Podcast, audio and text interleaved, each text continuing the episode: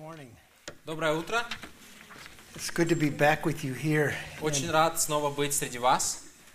last time I was here, it was uh, June of, of last year, В прошлый раз я был у вас в гостях в июне прошлого года.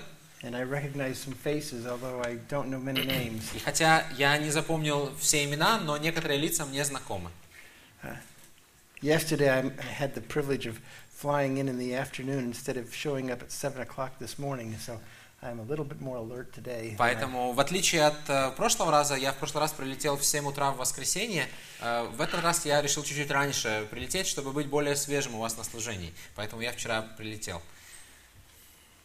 I want to bring to you today a message from the Gospel of Luke, chapter 10.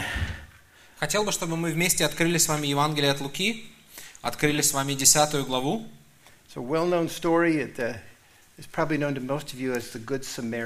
И я думаю, большинство из вас э, знакомы с этой историей, э, так называемой притчей о добром самарянине. I'm going to ask Nick if he would read for you verses 25 to 37. И хотел бы попросить э, Николая, чтобы он прочитал для вас стихи с 25 по 27. «И вот один законник встал и, искушая его, сказал, «Учитель, что мне делать, чтобы наследовать жизнь вечную?» Он же сказал ему, «В законе что написано? Как читаешь?» Он сказал в ответ, «Возлюби Господа Бога твоего всем сердцем твоим, всею душою твоею, всею крепостью твоею и всем разумением твоим и ближнего, как самого себя». Right. Вы не против, если мы э, перед э, тем, как будем рассматривать Слово Божье, помолимся? Пожалуйста. Father God, thank you for this opportunity. Отче Бог, мы благодарим Тебя за эту возможность. Thank you for these people. Я благодарю Тебя, Господь, за Твой народ.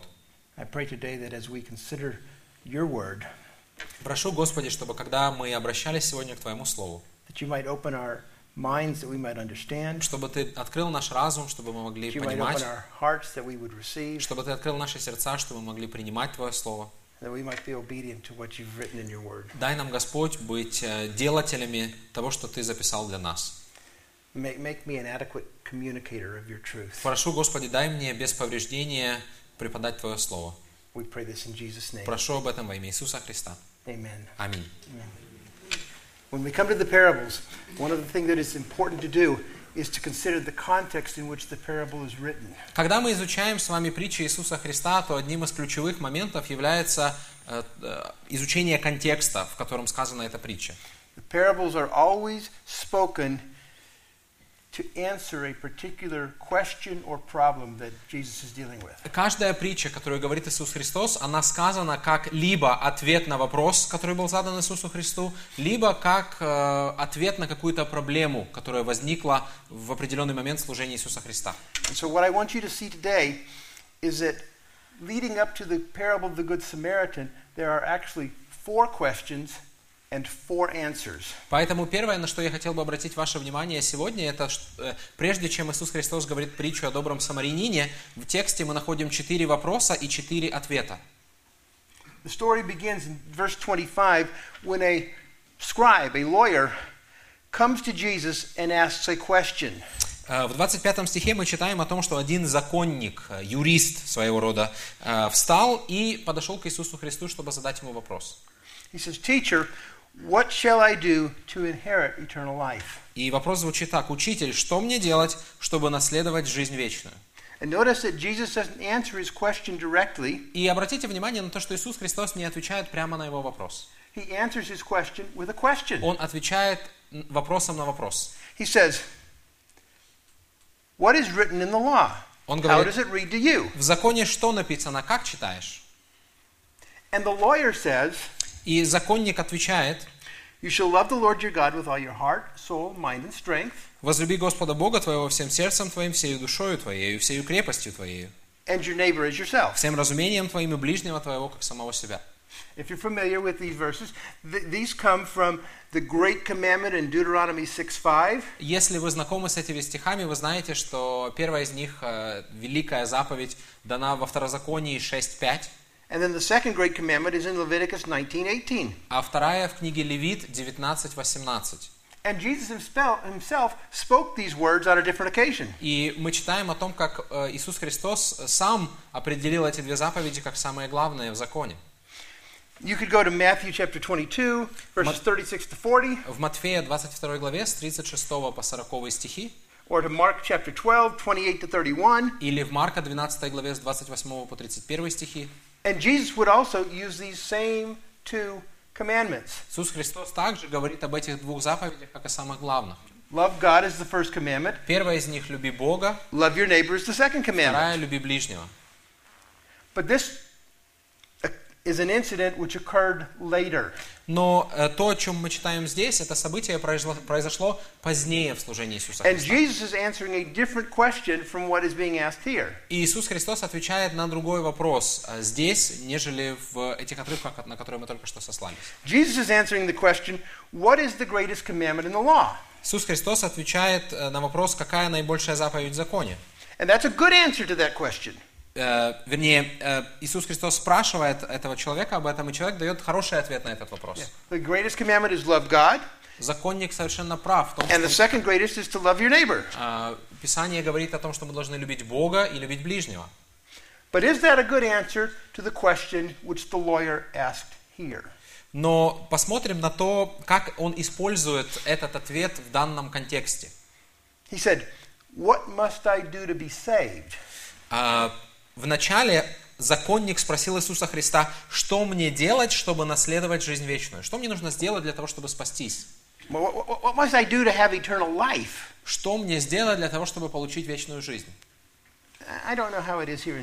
Я не знаю, как у вас в Германии, but in America, но в Соединенных Штатах Америки I, I have been through all different kinds of evangelism training. э, я прошел много программ по подготовке к благовестию.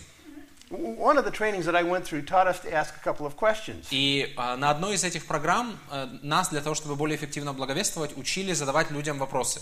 And we would ask people, И мы спрашивали, if you were to die tonight, do you know that you would go to heaven? мы спрашивали, если ты сегодня умрешь, ты попадешь в рай?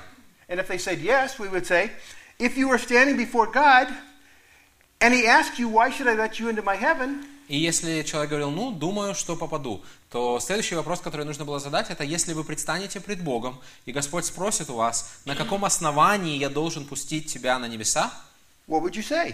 как бы вы ответили? Now, suppose you ask somebody that question Представьте, что мы задали этот вопрос человеку, and they said, I love God and I love my neighbor. и этот человек сказал, ну, я думаю, потому что я люблю Бога и люблю ближнего. Would you say that's a good answer? Вы бы сказали, а, ну хорошо, тогда иди с миром. Most of us probably would be more comfortable with the answer that Paul gives in Acts chapter 16, verse 31. Я думаю, мы больше с вами ожидаем э, правильного ответа, такого, как, о чем Павел пишет, например, в Деяниях 16 главе. Believe on the Lord Jesus Christ and you shall be saved. Веруй в Господа Иисуса Христа и спасешься. At least that's what I was taught to, in, in the evangelism training. По крайней мере, это то, что мне сказали, было правильным ответом. But look what Jesus says here. Но посмотрите, что говорит Иисус Христос. He says, You've answered well. Он говорит, хорошо говоришь. Do this you will live. Делай это и будешь жить.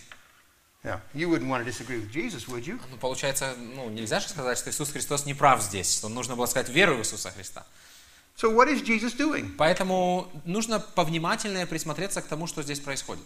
Notice, notice, here's the question What must I do to inherit eternal life? Поэтому, посмотрите, с одной стороны он спрашивает, что мне нужно сделать, чтобы получить вечную жизнь. What does the law say to you? Иисус Христос говорит, что в законе сказано. And the lawyer says, Love God and love neighbor. Он говорит, люби Бога и люби ближнего. And Jesus says, Do this and you will live. Иисус Христос говорит, делай это и будешь жить. I want to suggest to you a couple of reasons why Jesus says that. И Я хотел бы помочь нам разобраться в том, почему Иисус Христос именно так отвечает. First reason is this Первая причина. The lawyer's question was not the correct answer. А, Вопрос, а, вопрос, который был задан, он был не совсем корректным. His, his, question was, in fact, misconstrued, um, misinterpreted. Вопрос, который он задал, а, э, не был, скажем так, искренним. Because eternal life is not about doing anything. Потому что мы знаем с вами, что вечная жизнь ее нельзя заработать человеческими делами. It's about being something. Э, Для того, чтобы иметь вечную жизнь, нужно стать кем-то. Для того, чтобы иметь вечную жизнь, нужно быть э, Божьим детем. It's not about what you do. Э, Это не зависит от того, что мы делаем. So the question was misconstrued. The question is also dishonest. И поэтому вопрос, как я уже сказал, был не совсем искренним. Notice why he's asking it. He says he came asking him a question to test him. Потому что написано в 25 стихе, он задал ему вопрос, искушая его. This lawyer did not question his own standing with God. Этот законник не сомневался в своих отношениях с Богом. He thought he had a relationship with God. Он думал, что он уже наследует Царство Небесное. He thought he was fine. Он думает, что у него все хорошо в его отношениях с Богом. So Jesus' first task was to get him to recognize his own spiritual need. И Иисус Христос знал, что в каждом человеке, поэтому э, цель, которую преследует Иисус Христос, показать ему его дух- э, духовную нужду. And the lawyer's next question shows that Jesus has been successful. И мне кажется, что следующий вопрос, который задает Иисус Христос, показывает, что Иисус Христос добился этой цели и показал ему отчаянное состояние. Verse 29 it says, And wishing to justify himself, he said to Jesus, And who is my neighbor? В 29 стихе сказано, «Он, желая оправдать себя, сказал Иисусу, а кто мой ближний?» Why does he ask this? Почему он задает этот вопрос? He wants to justify himself. Сказано, он хотел оправдать себя. You see, he knew that there were some people that he did not love. Он знал, что он не любит каждого ближнего, которого он встречает в своей жизни. И поэтому он, он хотел сказать, ну сколько, ну насколько нужно быть любящим? Где рамки дозволенного? Most Jews did not feel a responsibility to love Gentiles. Большинство иудеев э, не имели любви к к язычникам. And the Pharisees, like this man, И фарисеи, подобно этому человеку, they didn't even love all Jews. они даже не любили всех иудеев. He was what in English we call an original member of the church of us four, no more, shut the door. И он был человеком, который по- в английском есть такая поговорка, что церковь э, это наша церковь только для нас и больше ни для кого другого. He, he was all in favor of what we would call church growth. Э, Он э, хотел, чтобы церковь, скажем так, численно росла, But he wanted to grow with people that were like him. но он хотел, знаете, чтобы на входе в церковь стоял фейс-контроль и пускал только тех людей, которые им нравятся. People who had the same color of skin, Людей, которые были ну, того же цвета кожи. people who spoke the same language, Людей, которые говорили на том же языке. who had the same income, Людей, которые имели одинаковое социальное положение. the same education, Людей, которые были одинаково образованными. maybe even the same age. Может быть, э, одного и того же возраста. He wanted to love people like him. Он хотел любить людей, подобных ему. And that is what evokes the sermon, or the, the parable of the Good Samaritan. И поэтому вот, э, ну, скажем так, та ситуация, э, которая побуждает Иисуса Христа рассказать притчу о добром самарянине. Jesus tells a story. Иисус Христос рассказывает историю. A certain man was coming down from Jerusalem. Некоторый человек шел из Иерусалима. He's on the road to Jericho. Шел в Ерихон. If you've ever been there, it's a dangerous place. И э, если вы там никогда не были, я скажу, что это достаточно опасная дорога. It's a narrow, winding road, and it, it goes down fast. Она очень узкая, блуждающая и достаточно, э, достаточно ну, быстро сходит э, с горы вниз. As it, it turns out, he falls amongst the robbers. И сказано о том, что он попался разбойникам. They beat him, and they take everything he has. Они побили его и забрали все, что у него было. And along comes a priest И навстречу шел священник, who walks. который перешел на другую сторону и обошел ее. Along comes a Levite А, Также навстречу шел левит, who walks along on the other side. который тог- также обошел его стороной. And then finally, along comes a Samaritan. Далее сказано, что шел некто самарянин, And he's the one who helps him. и он помог ему. I wa- I want you to consider the, par- the ca- characters in this parable. Давайте э, персонажами в этой истории. First of all, we have the victim. Первое – это жертва. He represents people who have needs. Жертва в этой истории олицетворяет людей, которые нуждаются в чем-то. And, and his need may be in part due to his own. И, может быть, он попал в нужду по своей собственной нерасторопности. He should know this is a dangerous road. He should know not to travel by himself. Может быть, ему не следовало отправляться в эту дорогу. Может быть, ему следовало, не следовало идти туда одному. But for whatever reason, he has a need. Но по какой-либо причине он попал в нужду. And then there are the robbers. Далее мы читаем о разбойниках. They represent the people who create needs. Разбойники – это люди, которые создают нужды. They are the people in our society who are takers, not givers. Это люди, которые живут в обществе для того, чтобы брать, а не отдавать. Doubtless you've met some people like that. Я думаю, вы сталкивались с такими людьми в своей жизни. The priest and the Levite. А священник и левит, They recognize people who ignore needs. Они а, олицетворяют собой людей, которые игнорируют нужды других людей. And they've got some good excuses. И, как правило, у них есть хорошее на это оправдание. Uh, It's dangerous. Это опасно. Obviously, there have been robbers here. Видно, что здесь поработали разбойники. They might still be here. Может быть, они где-то еще прячутся. I better get out of here fast. Нужно поскорее отсюда убираться. Th- This is time consuming. If I stop and help this man, it will take my time. Или, ну, у меня есть какие-то планы на сегодня. Для того, чтобы помочь этому человеку, мне нужно изменить свои планы. Это займет слишком много времени. And he might even be dead, and I would become unclean. Э, Может быть, он мертв. И вы знаете, что по закону Моисееву человек не мог прикасаться к другому мертвому человеку, иначе он становился церемониально нечистым. And, and so they have their excuses. Поэтому всегда можно найти какое-то оправдание. But then there's the innkeeper.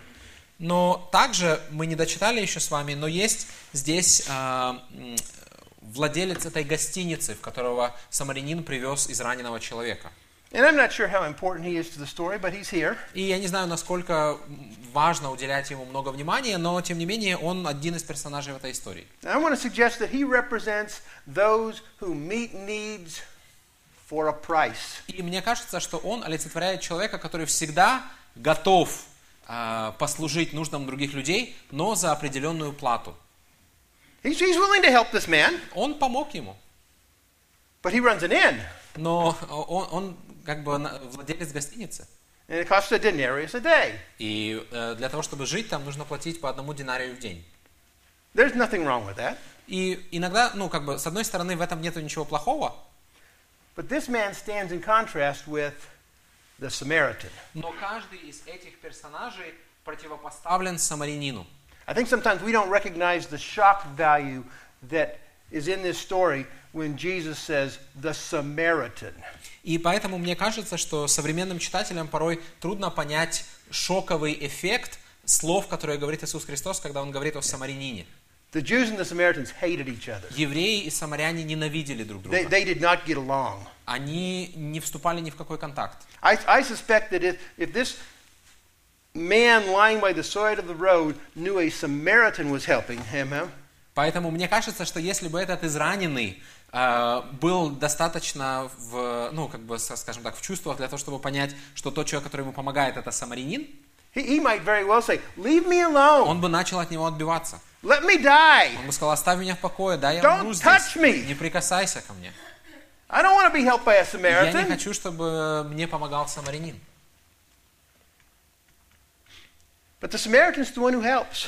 Но, тем не менее, тот, кто оказал помощь, это был самарянин. And so Jesus tells this story, И поэтому Иисус Христос рассказывает эту историю and then he asks a question. и задает вопрос. He says, Which one of these proved to be a neighbor? В 36 стихе сказано, кто из этих троих, думаешь, ты был ближним попавшемуся разбойником? And, and notice the lawyer's response. Посмотрите, что говорит э, законник. He hates Samaritans so much he can't even say the word. Он настолько ненавидит самарян, что даже не может произнести этого слова. He says, The one who showed mercy toward him. В 37 стихе сказано, оказавший ему милость.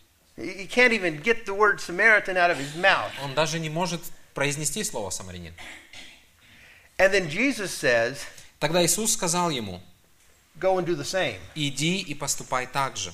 And so the real question is not who was a neighbor but whose neighbor will you be? Поэтому вопрос не в том, кто мой ближний, но Иисус Христос переворачивает это, если можно так сказать, с ног на голову и говорит, кому ты будешь ближним. And so I want to talk to you for just a few minutes here about what does it take to be a neighbor. Поэтому я хотел бы немного поговорить с вами о том, как мы можем практически применить этот урок в своей жизни, чтобы быть лучшим ближним. Three things very quickly. Три момента. Verse 33 it says, The Samaritan came upon him and he felt. В 33 стихе сказано, что когда проезжал самарянин, он его увидел и сжалился. Сжалился. That word's a very physical word. Это слово очень осязаемое. In, in the Greek, it, it talks about the kidneys, and, and, and he moved in his kidneys. Э, В греческом языке это слово говорит о том, что у него заболело как бы в боку. То есть он, он почувствовал физическую боль. Настолько это сострадание было выражено. He he. Он увидел, как человек попал в огромную нужду, и ему физически не по себе стало. And that compassion led to the next thing. In verse 34, it says, And he came to him and he cared for him. И эта жалость или сострадание побудило, ему, побудило его к тому, что мы читаем в 34 стихе. «И, подойдя, позаботился о нем» или перевязал ему раны. I want you to understand from this that love is not just a sentimental feeling. И поэтому я хотел бы подчеркнуть в очередной раз, что любовь не является просто сентиментальным чувством. It's a sacrificial action. Любовь – это жертвенное действие. Love is dangerous. Любовь порой опасна, The robbers might still be here. потому что он не знал, есть ли там разбойники или нет. Love is time consuming. Любовь, для того, чтобы проявить любовь, нужно потратить время. And love is expensive. И любовь порой обходится очень дорого. He poured oil and wine into the wounds, Сказано, что он возлил масло и вино на его раны. expended his own goods to meet the needs of another. Он должен был что-то отдать, что принадле- принадлежало ему для того, чтобы восполнить нужду другого человека. Loving somebody means interrupting my schedule Для того, чтобы любить другого человека, нам порой нужно э, нарушить свои планы. Expending my money, Нам нужно потратить свои деньги. risking my reputation, Нам нужно э, рисковать своей репутацией. ruining my property, Э, мы должны быть готовы расстаться со своим имуществом. even for a stranger. Даже для незнакомого нам человека. And here's the third thing love requires compassion, it requires care, and love requires commitment. В-третьих, э, вернее, ну, во-первых, мы сказали с вами, что проявление любви э, требует э, сострадания, во-вторых, проявление любви требует заботы, и э, в-четвертых, вернее, в-третьих, проявление любви требует посвящения. Verse 35, he says, On the next day, В 35 стихе сказано, на другой день he took him to the inn, and he gave the innkeeper two denarii. он отвез его к содержателю гостиницы, дал ему два динария,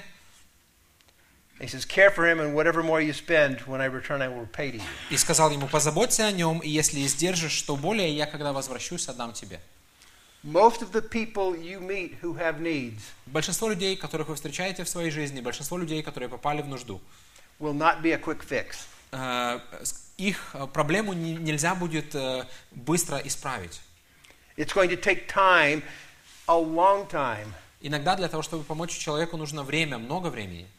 And you're going to have to minister to them over the long haul. И иногда мы должны быть подобны э, самарянину и посвятить себя на то, что э, не один раз нужно будет как бы помочь этому человеку. Our brother earlier was talking about the refugees that have come to Germany. Э, Наш брат э, говорил о э, беженцах, которые есть в вашей стране. I have no special knowledge about how you should minister to them. И я никогда не жил в Иордании и ничего не могу вам, знаете, раскрыть каких-то секретов того, как достучаться до этих людей. Но мне кажется, что Слово Божье показывает нам, что нам не нужно переживать об этом. Писание говорит о том, что мы должны быть ближним. I will have to let you work out the details. И поэтому я надеюсь, что Господь поможет вам понять, как в вашей жизни вы можете быть ближними для тех, кого Он посылает вам. But my prayer is that you will feel compassion for them Но я молюсь о том, чтобы Господь дал вам сострадание. and that you will care for them Господь дал вам э, заботу на сердце по отношению к людям, а, находящимся в нужде. and that you will commit yourselves to them for the sake of the gospel. И чтобы вы могли посвятить себя им не просто так, э, но э, из-за того, что нас совесть мучает или так принято, но посвятить так для того, чтобы послужить Богу и послужить распространению Евангелия. What Jesus did with the lawyer here В этой истории мы прочитали, как Иисус Христос беседовал с законником.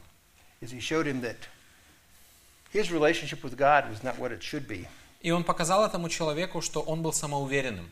Он надеялся на свои собственные дела, когда речь шла об отношениях с Богом. И Иисус Христос указал на самое легкое доказательство того, что у него были плохие отношения с Богом. И этим доказательством было отсутствие любви. What Jesus did was reveal his need for a Savior. И Иисус Христос показал этому человеку, что он нуждается в Спасителе, And Jesus was that Savior. которым был сам Иисус Христос. I pray that today, perhaps you'll realize your need for a Savior. И поэтому, может быть, вы пришли сюда, и вы в чем-то похожи на этого законника, который знает э, Писание, который уверен в себе. And that you'll turn your life over to Jesus. И, может быть, через эти, эту историю Иисус Христос и вам показал вашу необходимость в том, чтобы иметь правильное отношение с Богом. And you'll trust Him to forgive your sin И я надеюсь, что если это так, то вы доверите Ему свою жизнь и попросите Его прощения за грех. and to give you eternal life. И э, познаете, что только в Нем можно иметь вечную жизнь. Shall we pray? Давайте помолимся.